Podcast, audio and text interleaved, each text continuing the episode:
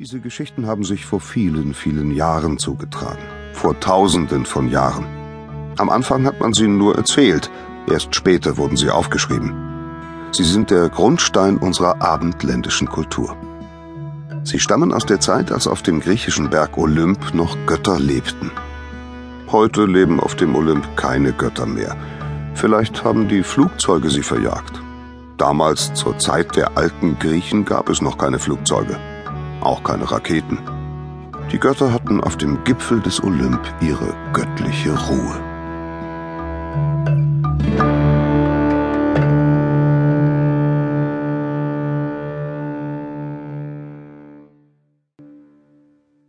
Die alten Griechen glaubten, dass drei Götter, die Brüder Zeus, Poseidon und Hades, vor Millionen von Jahren die Welt unter sich aufgeteilt hatten.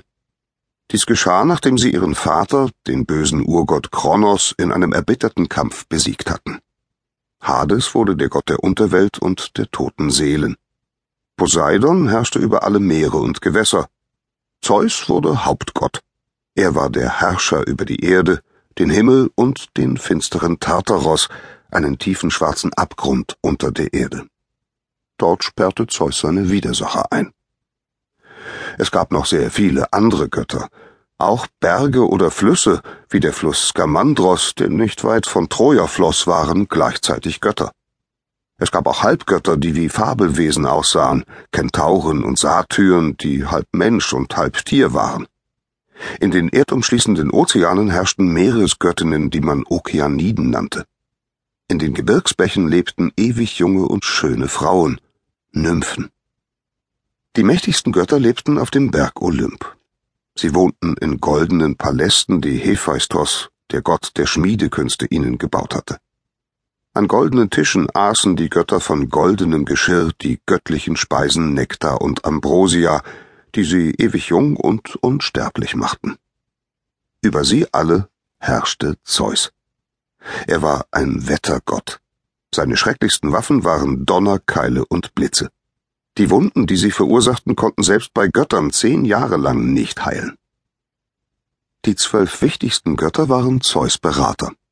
Sie bildeten den Rat der Götter. Fast alle waren Zeus Kinder oder seine Brüder und Schwestern. Jeder Gott und jede Göttin hatte eine göttliche Aufgabe. Die schöne Demeter war die Göttin der Fruchtbarkeit. Sie kümmerte sich darum, dass alles wuchs und gedieh, dass die Bäume Früchte trugen und die Kühe Kälber bekamen. Hermes, der Gott der Diebe, des Handels und der Reisenden, war Zeus treuer Bote. Er besaß geflügelte goldene Sandalen und konnte in Sekundenschnelle die ganze Welt bereisen. Es gab noch andere wichtige Götter, die sehr mächtig waren, obwohl sie nicht im Rat der Götter saßen. Helios, der Sonnengott, war einer von ihnen. Er hatte die Aufgabe, die Welt zu erhellen.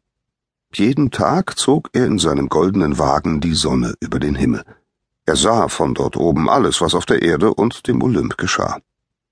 Ein sehr wichtiger Gott war auch Eros, der Gott der ewigen Liebe. Mit seinen goldenen Flügeln flog er unsichtbar zwischen den Wolken am Himmel umher. An der Schulter trug er einen goldenen Köcher voller goldener und bleierner Pfeile. Die goldenen Pfeile waren die Pfeile der Liebe, die bleiernen die Pfeile des Hasses. Seine Aufgabe war es, Liebe zwischen den Göttern und unter den Menschen zu verbreiten. Er schoss seine Pfeile mit einem kleinen goldenen Bogen ab. Die Pfeile hatten eine Zauberwirkung. Derjenige, der von einem goldenen Pfeil getroffen wurde, verliebte sich in den erstbesten Menschen, den er sah. Das ist der Grund, warum Männer sich manchmal in Frauen verlieben, die überhaupt nicht zu ihnen passen, oder auch umgekehrt, und darum gibt es das Sprichwort Liebe macht blind. Nur bei drei Göttinnen wirkte dieser Zauber nicht. Bei Pallas Athene, der Göttin der Weisheit und des Sieges, bei Hera, der Göttin der Familie, und bei der Jagdgöttin Artemis. Über alle anderen Lebewesen hatte Eros dank seiner Pfeile große Macht. Nicht nur die alten Griechen verehrten und beteten zu den Göttern des Olymp. Das taten auch die alten Römer, aber die Römer gaben den griechischen Göttern lateinische Namen.